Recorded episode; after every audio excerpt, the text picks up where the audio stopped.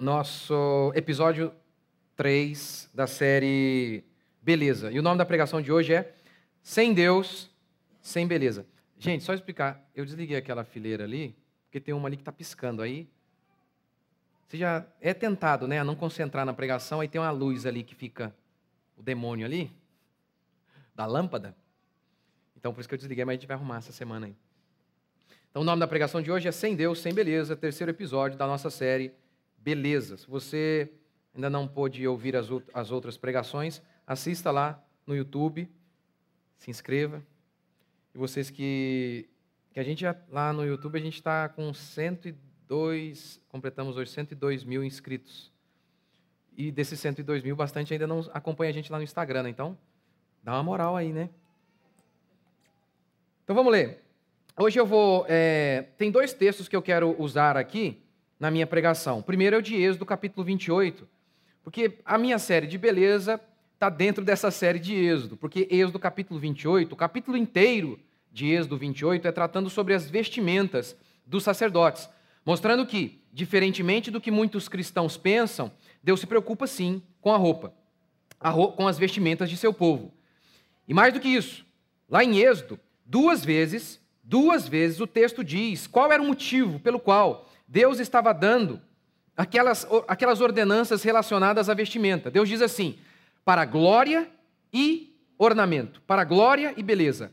A roupa dos sacerdotes era para glória e beleza. Não era apenas para cobrir o corpo, não era apenas para proteger do frio, era para beleza e glória. E aí então, na minha primeira pregação, eu falei que a beleza é importante, assim como nós necessitamos de pão nós necessitamos da palavra de Deus, que é um elemento espiritual, porque nós somos seres espirituais. Assim também precisamos de beleza. Não precisamos apenas de coisas úteis. A nossa alma também anseia por beleza. É por isso que você pinta a sua casa. Sem pintura, a sua casa prote protegeria você da mesma maneira. Você estaria protegido do frio, do calor, mas você pinta porque você sabe que você precisa de beleza. É por isso que você coloca um quadro na sua casa. O quadro não segura a parede, se você retirar o quadro, a parede não vai cair. Você coloca um quadro, um vaso, porque nós ansiamos por beleza. A alma humana anseia por beleza porque a beleza é um valor como verdade, como justiça. Na minha segunda pregação, eu tentei mostrar que existe sim um padrão de beleza, diferentemente da cultura relativista, que declara que qualquer coisa pode ser bela, dependente do espectador. É, dependendo apenas do espectador. Se o observador diz que é belo, então é belo e ponto final. E eu tentei argumentar que, na realidade, a beleza está no objeto. E há, sim, padrões de beleza. De maneira que, se você gosta de coisas que são feias, há um problema em você. Há um problema em você. Você tem, sim, que mudar as suas preferências. Assim como, por exemplo, se nós encontramos uma pessoa que acha normal que um adulto durma com uma criança, nós não falamos para ela, ei, isso é relativo, cada um tem o seu gosto. Nós dizemos a ela, o seu gosto está errado, a sua preferência está errada. O mesmo se dá com a beleza. O mesmo se dá. Não, o funk não é bonito. Se você gosta, há um problema em você. O objeto, ele é feio. Ele é feio. Eu argumentei sobre isso semana passada. E hoje, algumas coisas eu vou dar segmento em relação à pregação de semana passada e vou me aprofundar um pouquinho mais no que eu falei de semana passada. Sem Deus, sem beleza. Hebreus capítulo 1, versículo 3. Vamos ler. Jesus, ele é o esplendor da glória e a representação exata do seu ser, do ser de Deus, sustentando todas as coisas pela palavra do seu poder, sustentando toda a existência, todo o cosmos, cada área da existência, a política, a economia, a arte, a beleza, o seu guarda-roupa. Deus, ele sustenta todas as coisas. Mais uma vez, eu vou argumentar assim. Se Deus não existe, não existe certo ou errado, também não existe belo ou feio. Sem Deus, tudo despenca. Tudo despenca. E é exatamente assim que os homens têm vivido hoje. Não há padrão de beleza. O Pablo Vittar cantando que nem uma cabra é bonito hoje. E ai de nós! Nossa Deus, será que eles vão bloquear o meu canal de novo por causa disso? Tá vendo? Não existe padrão. Na realidade, hoje o feio é bonito, há um culto à feiura. Por quê? Os homens não acreditam mais em Deus e aqueles que acreditam vivem como se Deus não existisse. E aí, se Deus não existe, não existe certo ou errado, também não existe belo ou feio. Eu vou defender que, num mundo sem Deus, é um mundo sem valores morais absolutos e é um mundo também sem beleza. Consequentemente, é um mundo sem propósito, sem deslumbramento. Porque a alma humana precisa de precisa se deslumbrar. Por exemplo, quando você vê uma paisagem nova, aqui a nossa região é o vale. Você desce aqui, você tem a região serrana. Nós temos serra. Lá em Goiânia, a região é, é lá o cerrado. A primeira vez que eu fui, eu falei, nossa, que bonito. A gente tende a se deslumbrar com aquilo que é, é novo. Deveríamos nos deslumbrar sempre com as mesmas coisas que são belas, mas infelizmente, muitas vezes por conta do nosso pecado, até aquilo que é belo se torna comum e a gente não consegue mais enxergar beleza naquilo que a gente vê todo dia. É por isso que tem gente que mora na praia e não liga muito para a praia. E a gente fica louco para ir para a praia. É por isso. Mas quando você vê algo belo, você se deslumbra. Você, quando você viu a sua esposa pela primeira vez, quando você se apaixonou por ela, possivelmente você se deslumbrou. Não é maravilhoso? A vida não é feita apenas de coisas úteis. Não é apenas encher a barriga, encher o estômago. A gente precisa de, de deslumbramentos na existência. E a beleza faz isso. Mas no mundo sem Deus é um mundo feio. É um mundo de caos. É um mundo onde a música, ao invés de nos trazer consolo, ela apenas conta histórias de desgraça, como é o sertanejo de hoje é só música de chifre. Se não tiver um chifre, não é música. Ou seja, ao invés de nos acolher por meio da beleza, apenas faz uma constatação da desgraça que é o mundo de hoje, que é um mundo de chifre para tudo que é lado mesmo. É só isso. É só isso. Um mundo sem beleza é um mundo sem propósito, é um mundo sem deslumbramento, é um mundo que está morto. Eu vou defender também que todas as expressões humanas, porque beleza é sempre para ser vista que todas as expressões humanas, elas não são vazias de crenças. Não são vazias de crenças. Seja uma expressão artística, seja a roupa que você usa, nada, nada, nada, nada dessas expressões, elas estão desassociadas de alguns valores que estão dentro de você. Sim, sempre as nossas expressões retratam crenças, sensualidade, retratam algo que está dentro do nosso coração. Primeiro princípio: não é possível colocar Deus numa caixinha separado de tudo. Não é. Veja o que declara. Opa. Vou ler para vocês. Colossenses 1,16. Pois nele foram criadas todas as coisas, nos céus e sobre a terra, as visíveis e as invisíveis sejam tronos, soberanias, principados e potestades.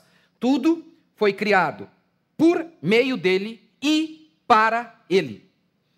Paulo está dizendo que todas as coisas que existem nesta realidade, todas elas foram criadas por Deus e existem para Deus. Todas, sem exceção. O Estado, a arte, a política, o seu guarda-roupa, a música, todas as coisas devem existir para a glória de Deus. Todas elas. Entretanto, fomos convencidos de que todos os aspectos da realidade podem existir independentemente de Cristo. Mais ou menos assim. Inclusive cristãos têm acreditado nisso. Deus está aqui em uma caixinha. É a caixinha do céu, do culto de domingo. Meu trabalho está em outra caixinha. Deus não é soberano sobre o meu trabalho. O meu guarda-roupa também não. É outra caixinha. As músicas que eu ouço também. A educação de meus filhos, outra caixinha. É independente. A gente crê nisso. Quer ver? A gente acredita mesmo que há neutralidade na educação. O princípio da sabedoria é o temor do Senhor, diz Provérbios. O temor do Senhor é o princípio da sabedoria. Mas os crentes não hesitam em levar seus filhos a lugares onde Cristo é odiado. E ainda dizem: vai haver conhecimento aqui. Está vendo como que a gente separou? Jesus criou todas as coisas. Ele é o autor da física, da química. Como falar da última ceia sem mencionar Leonardo da Vinci? Como falar deste mundo que foi criado? Ciência, física, química, enfim. Como falar deste mundo que foi criado sem falar do Criador? Mas acreditamos nisso, que não há problema nenhum. Está vendo? Deus está aqui na caixinha que me leva para o céu. Mas há aqui a caixinha do conhecimento. Achamos que não há problema, que nossos filhos podem ficar durante 15 anos e Deus ser ignorado sistematicamente. E não haverá nenhum problema. Depois pais não entendem.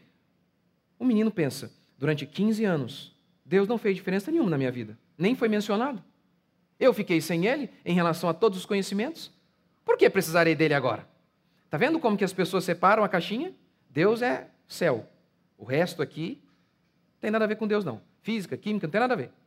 É muito engraçado isso, porque como o autor de Quem Controla a Escola Governa o Mundo, ele fala que todos os pressupostos científicos e que moldou o Ocidente e essa quantidade imensa de desenvolvimento de descobertas científicas partiram de pressupostos cristãos.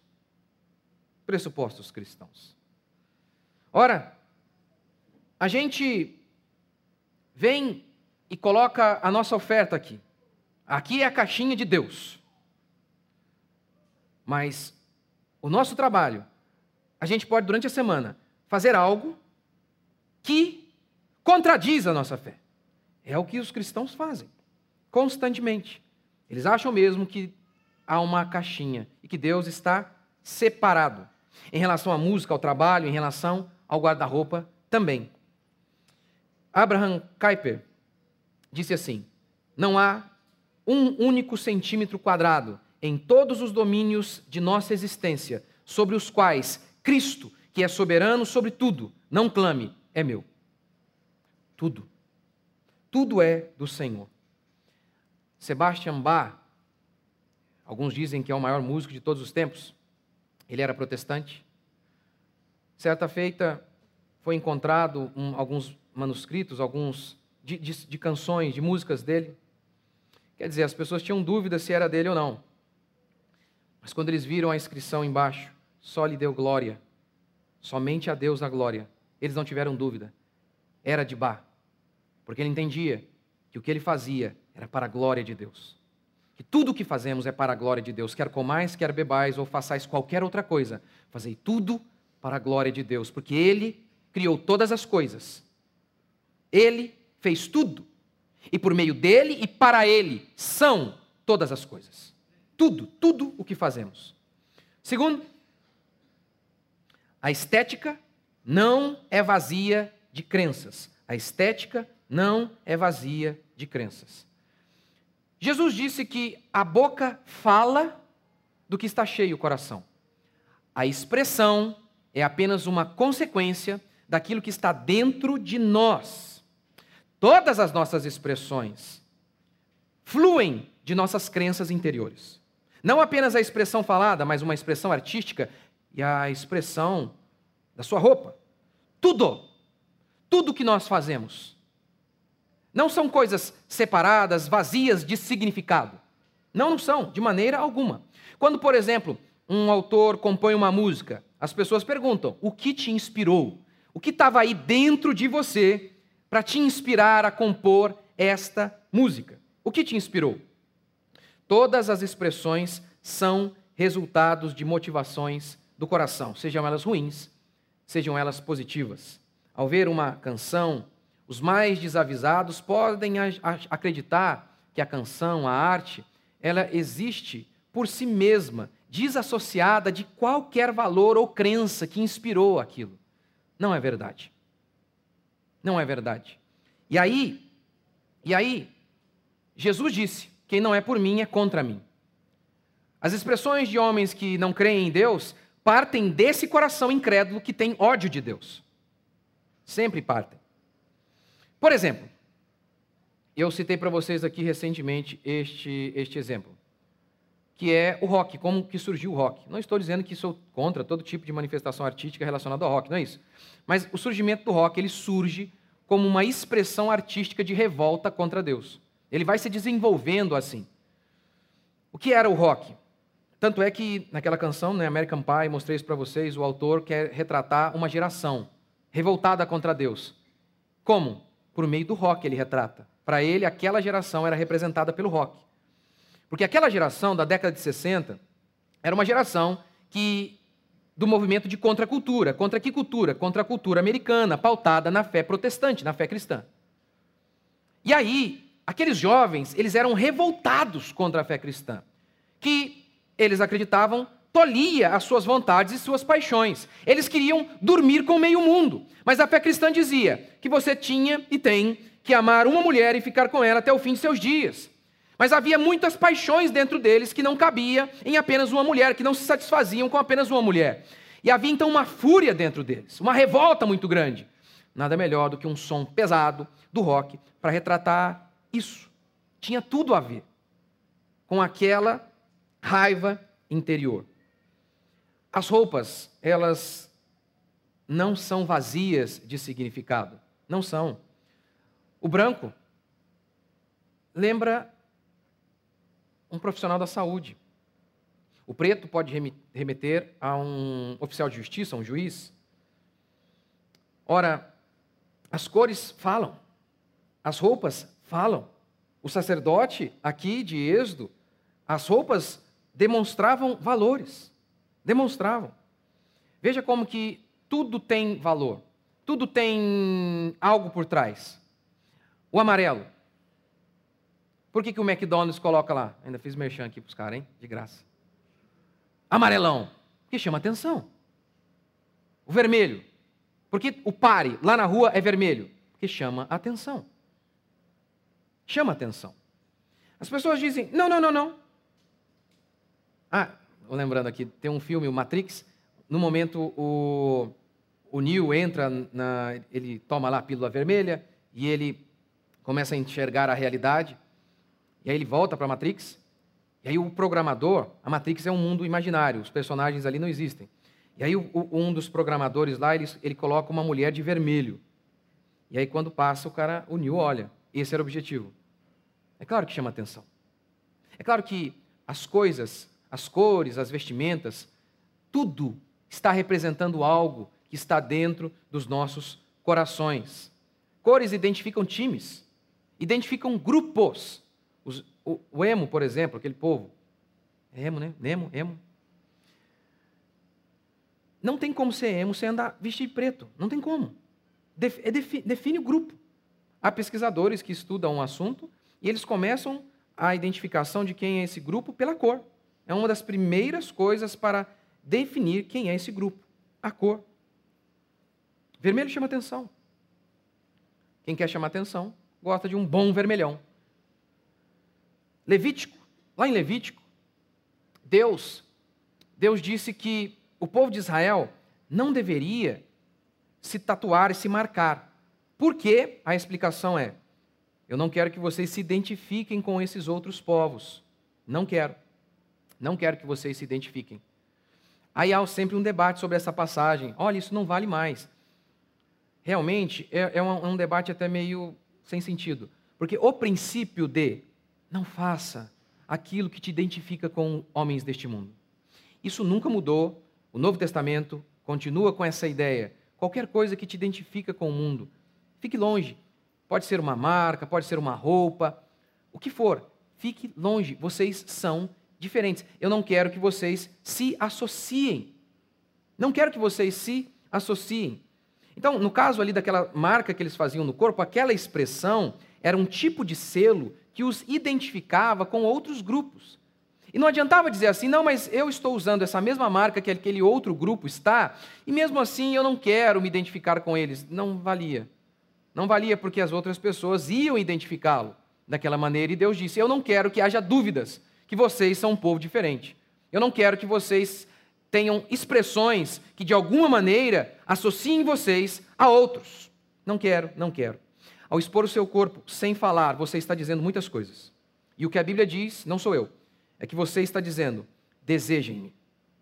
Desejem-me. Vejam o meu corpo e me desejem. Isso não significa que você tem uma atração desesperada para dormir com um monte de gente. Não, não, não. A quantidade de mulher assexuada, que é tarada pelo próprio corpo, é inumerável. Ela é assexuada, ela não, não quer ninguém. Ela apenas quer que os outros a desejem. Só isso. Isso é bem maligno. Isso remete à idolatria, onde o homem não idolatra outra coisa. Este homem que expõe o seu próprio corpo, ele idolatra a si mesmo. Ele mesmo quer ser idolatrado. Ele mesmo quer ser reverenciado. E não quer satisfazer a ninguém, mas ele apenas quer ser desejado. Isso tem muito a ver com Adão, que quer comer do fruto para ser como Deus. A sensualidade é isso. É sim uma expressão. A boca fala do que está cheio o coração. As expressões, quaisquer que sejam, quaisquer que sejam, artísticas, a expressão de como você se expressa por meio de sua roupa, tudo fala. Tudo fala a seu respeito. Tudo fala. Terceiro e último princípio. Tudo é sustentado por Deus. É o texto que eu li para vocês no começo. Ele é o resplendor da glória e a expressão exata do seu ser, sustentando todas as coisas. Ele sustenta todas as coisas. Sem Deus, tudo despenca. Seja de maneira no aspecto físico da coisa e no, no campo filosófico, aqui no campo das ideias até aqui no campo das ideias, se Deus não existe, tudo some. Tudo. Por exemplo, Albert Camus era um filósofo existencialista, ele não acreditava que Deus existia. Então, ele concebeu uma filosofia. Veja bem.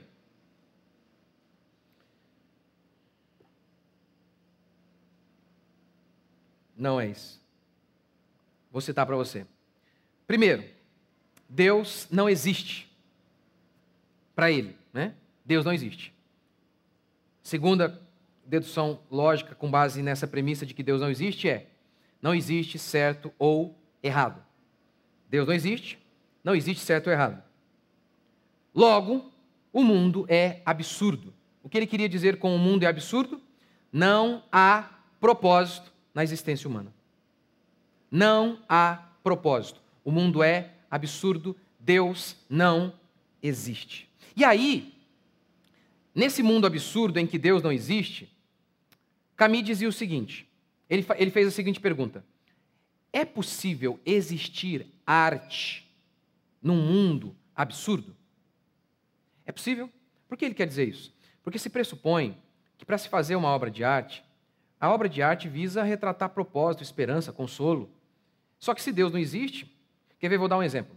Vocês já viram aquela obra de arte, aquele, aquela estátua de um menininho, ele tinha problemas nas pernas, ele, ele não andava, ele tinha lá um monte de coisas assim nas perninhas. E aí esse menino morreu, ainda muito criança. E aí fizeram uma, uma, uma obra de arte, um monumento, uma estátua do menininho, com aquelas, aquelas muletas se quebrando e ele andando, ele não andava. E ele assim, com o dedinho para o céu, andando. O que essa obra de arte transmite? Em meio à dor mais profunda, esperança, acolhimento, consolo, propósito. Se Deus não existe, se Deus não existe, não há vida após a morte, não há esperança, não há propósito na existência. Aquilo que você passou lá no passado, que você sofreu, você perdeu um filho, o problema é seu, azar, é só isso. Não há explicação, não há nada que se encaixe, não há uma dor que existe para um bem maior. Se Deus não existe, o mundo é absurdo, não há propósito. A música, então, como? É possível existir, então, arte sem, sem Deus? Ele dizia, claro que é. Não, não é. Não é possível. Não é possível porque a arte ela é bela, a arte ela precisa de propósito. Se Deus não existe, nada mais existe. Vamos começar assim. Se Deus não existe, não existe certo ou errado, como eu disse para vocês no começo. Não existe valores morais absolutos. Vou dar o exemplo que eu sempre dou, que é o mais simples para você entender isso que eu acabei de falar. Se Deus não existe, não existe certo ou errado. A homossexualidade, ela é errada se Deus não existe? Não é. Sobre qual pressuposto nós vamos dizer que o homossexualismo é errado? Eu venho e falo para ele, olha, isso você pode morrer cedo se você decidir seguir nesse caminho. E aí ele responde: Tá, e daí? Quem disse que eu quero viver muito? É, mas, mas alguém pode dizer. Alguém quem? Quem? Quem vai me dizer que eu não posso morrer cedo? Quem? Você, que é homem como eu? Olha, é, a, a, a raça humana pode deixar de existir. Que deixe de existir. E daí? Eu não tenho obrigação com ninguém, eu não devo nada para ninguém. Você me gerou, você me pariu, e daí? E, e aí? Eu não devo nada para ninguém. Eu sou apenas poeira cósmica, não existe Deus, não existe juízo final, não existe julgamento algum. E daí? Está vendo? Se Deus não existe, como disse Dostoiévski, tudo é permitido. Inclusive também o relacionamento de um homem com uma criança. Por que não? Inclusive também o homicídio. Tudo é permitido. Se Deus não existe, o que sustenta a moralidade? Um fio frouxo, que com um leve tranco se desfaz. Se Deus não existe, não existe certo ou errado. Certo ou errado são apenas convenções humanas para que a sociedade não se exploda. Mas essas convenções podem ser facilmente destruídas por alguém que chega e diz: Ei, peraí, por que, que a gente está fazendo isso aqui? Não faz sentido algum. Comamos e bebamos, porque amanhã morreremos, diz Paulo. Vamos apenas desfrutar o momento. Ora, assim como não dá para separar o certo e errado de Deus, também não dá para separar o belo e o feio de Deus. Se Deus não existe, não existe certo e errado, também não existe feio ou belo. A fé e a estética são inseparáveis. Quando morre a fé, a beleza morre instantaneamente. É o que Abraham Kuyper disse. E não foi colocado aqui. A arte não teria sido capaz de aprender a andar caso não tivesse sido sustentada pelas rédeas do sacerdote. Ele está dizendo: não haveria arte se não houvesse religião. Primeiro, ele está falando de uma maneira filosófica, apenas dizendo: olha, só tem arte porque a gente crê em Deus, senão não teria. Agora a gente pode até aplicar isso de uma maneira mais prática até. Por um segundo, pegue todas as obras de arte que existem no Ocidente. Retirem todas que têm a ver com a fé cristã. Vai sobrar bem pouca coisa. A Capela Sistina desaparece. A Última Ceia de Leonardo da Vinci também. Enfim, vai sobrar bem pouca coisa. Bem pouca coisa. É por isso então que no mundo que vivemos, em que Deus desapareceu da mente dos homens, em que Deus está morto para os homens, a arte também está morta. É por isso que Deschamps expôs um urinol e falou: Isso aqui é, é arte. É por isso que no Quer Museu, foi no Quer Museu mesmo, né? Homens pelados andando ao redor de criança. Por quê? Isso é belo, eles dizem. É por isso que a Anitta é, é belo. Pablo Vittar é belo. Está vendo? Qualquer coisa ridícula hoje é belo. E ou seja, no final das contas, isso aí não é arte nem aqui, nem na China, nem em lugar nenhum. É por isso também que as pessoas se vestem de qualquer maneira. De qualquer maneira. Pastor, mas até os crentes? Até os crentes. Mas você está dizendo que as pessoas, é, esse tipo de arte ridícula, que não é arte nenhuma, colocar um urinol ali, é porque esses homens não acreditam em Deus.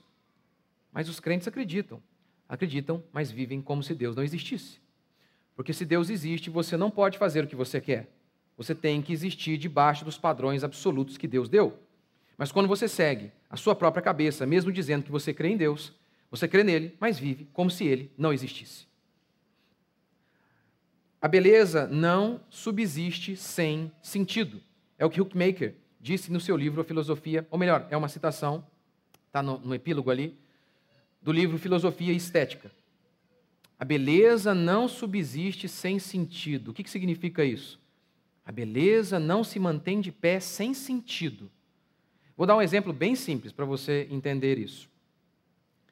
Quando você olha o mar, por exemplo, há uma diferença enorme em olhar o mar com Deus e olhar o mar sem Deus. Se você olha o mar crendo que Deus existe, qual é a sensação? A sensação, se você for avisado e parar para prestar atenção, é: a sensação é de infinito. Você olha e parece não ter fim. Você olha o céu, o cosmos, como Isaías declara que Deus mediu os céus a palmos. crendo em Deus, você se deslumbra com a grandeza e você diz: Quão poderoso é o nosso Deus. Você se deslumbra com a grandeza.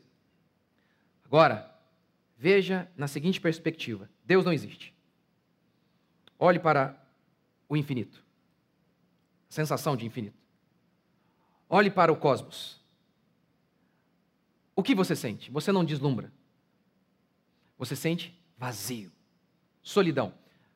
Algo parecido acontece quando você chega a uma casa abandonada, gigante. Uma casa muito grande. Pessoas que perderam parentes e moravam em casas gigantes e perderam parentes ou pessoas foram embora. A casa gigante faz o quê? Faz com que essa pessoa se sinta minúscula naquela imensidão. É isso. Vazio. A beleza não se mantém de pé. Não se mantém de pé. Sem sentido.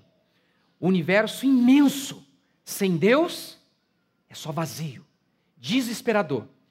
Silêncio absurdo. Silêncio. Não dá para contemplar nada se Deus não existe. Como é que você contempla o sol sem Deus? Eu olho e digo: quão grandioso é o meu Deus. Que espetacular. Que mente. Sem Deus, eu falo o quê? Eu, eu deslumbro com quem? Hã? Ó, oh, massa. Eu falei?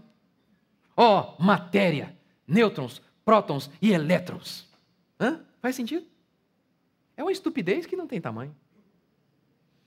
O dadaísmo, lembra que eu falei para vocês semana passada? O dadaísmo era a arte não arte. Por quê? Aqueles caras revoltados com a Primeira Guerra Mundial em 1914 chegaram à conclusão de que o mundo era horrível, de que não havia ordem, portanto, a arte deles também serviria, também seguiria essa premissa. Não existe Deus, logo o mundo é um caos.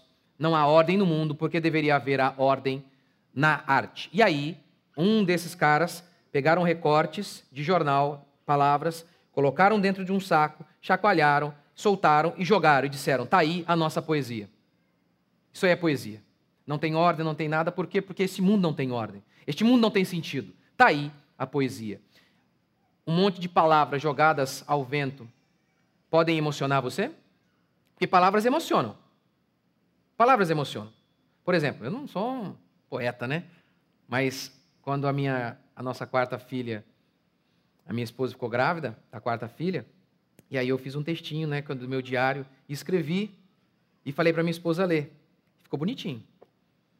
Ficou rimado, as palavras se encaixando. Quando eu acabei de ler, minha esposa começou a chorar. Palavras com ordem, com sentido, concatenadas, emocionam, deslumbram. Recortes de jornal jogados ao vento não emocionam, não deslumbram. Porque a falta de ordem jamais vai provocar deslumbramento. Não pode, não tem como. Não tem como. Se, há, se não há um Deus que organizou o mundo, por que deveríamos procurar por ordem na poesia, na música, na vida? Por quê? Se somos apenas poeira cósmica viajando sem rumo neste universo, vazios de significado, se a única coisa real é a matéria, então a única esperança é viver de prazeres momentâneos, porque amanhã a gente vai morrer. Inclusive, foi por isso que algumas filhas de Karl Marx se mataram. Elas foram chegando à idade, à velhice, não havia problema, não havia depressão, nada. Ela, ela com seu marido simplesmente se mataram. Por quê? A única esperança de vida para um ateu é esta vida. A única alegria é uma comida, é o sexo e só. Ficando mais velho, a comida perdendo o sabor, o sexo perdendo o prazer. Eles viram, não faz sentido viver mais. Estaremos limitados em nossos pequenos prazeres. Meteram uma bala na cabeça. É, acho que foi assim. Mas enfim, se mataram. Se mataram. Sem Deus, tudo é correr atrás do vento. Como diz o autor de Eclesiastes, é pegar o vazio. Sem Deus, nada tem propósito. E eu vou encerrar com uma história que eu já contei para vocês aqui. Uma, tem um vídeo na internet muito conhecido. O, o nome chama A Mulher Invisível, acho que é isso. Ela conta uma história muito interessante ela havia viajado para a Europa e trouxe de lá um, um livro, alguma coisa assim, com várias imagens de grandes catedrais que levaram anos para serem construídas na Europa. Anos, anos, algumas catedrais levaram centenas de anos. E aí uma das histórias interessantes lá era que um homem ele estava fazendo uma grande, um grande trabalho, uma grande obra de arte num lugar que depois ficaria coberto por acho que um telhado, alguma coisa nesse sentido. Ninguém veria o que ele estava fazendo, ninguém veria. E aí perguntaram para ele: por que, que você está fazendo isso aí, se ninguém vai ver? E ele retrucou: Deus verá. Deus verá. Gente, se Deus não está vendo o que nós estamos fazendo, no final das contas, ninguém vai ver. Porque a gente vai morrer. E ninguém vai se lembrar de nós. Ninguém. Ninguém. Se Deus não existe, vamos fazer o seguinte: não se dê o trabalho de procurar beleza, harmonia e se esforçar para algo. Joga a tinta na parede e vamos tomar uma. É isso. É o que Paulo falou. Se não existe ressurreição, comamos e bebemos e bebamos, porque amanhã morreremos. Vamos desfrutar de qualquer tipo de prazer material, corporal, porque não tem sentido nenhum na existência. É só isso que resta, comer. Só isso, mais nada. Não há sentido, então, em procurar ser uma pessoa melhor, em se esforçar.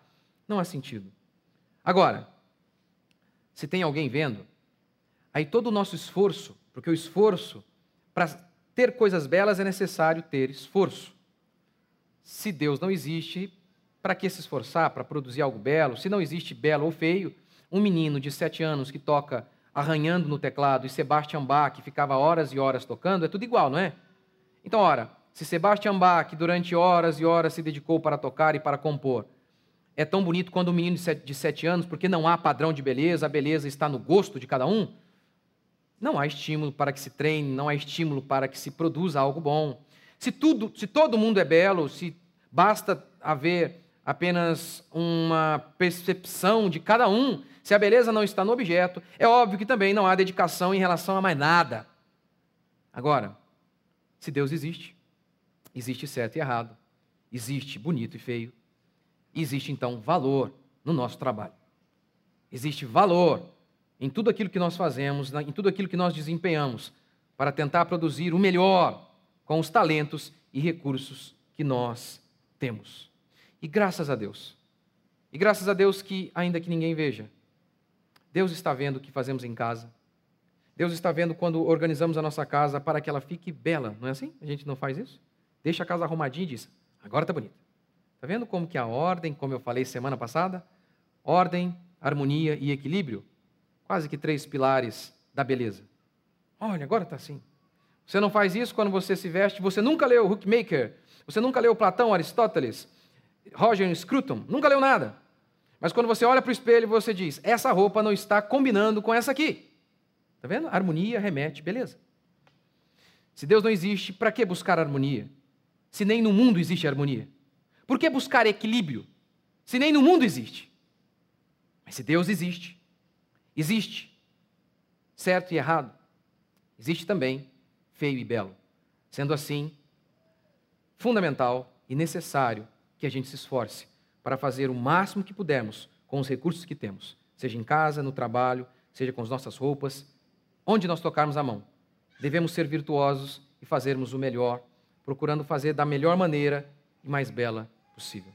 Vamos ficar de pé?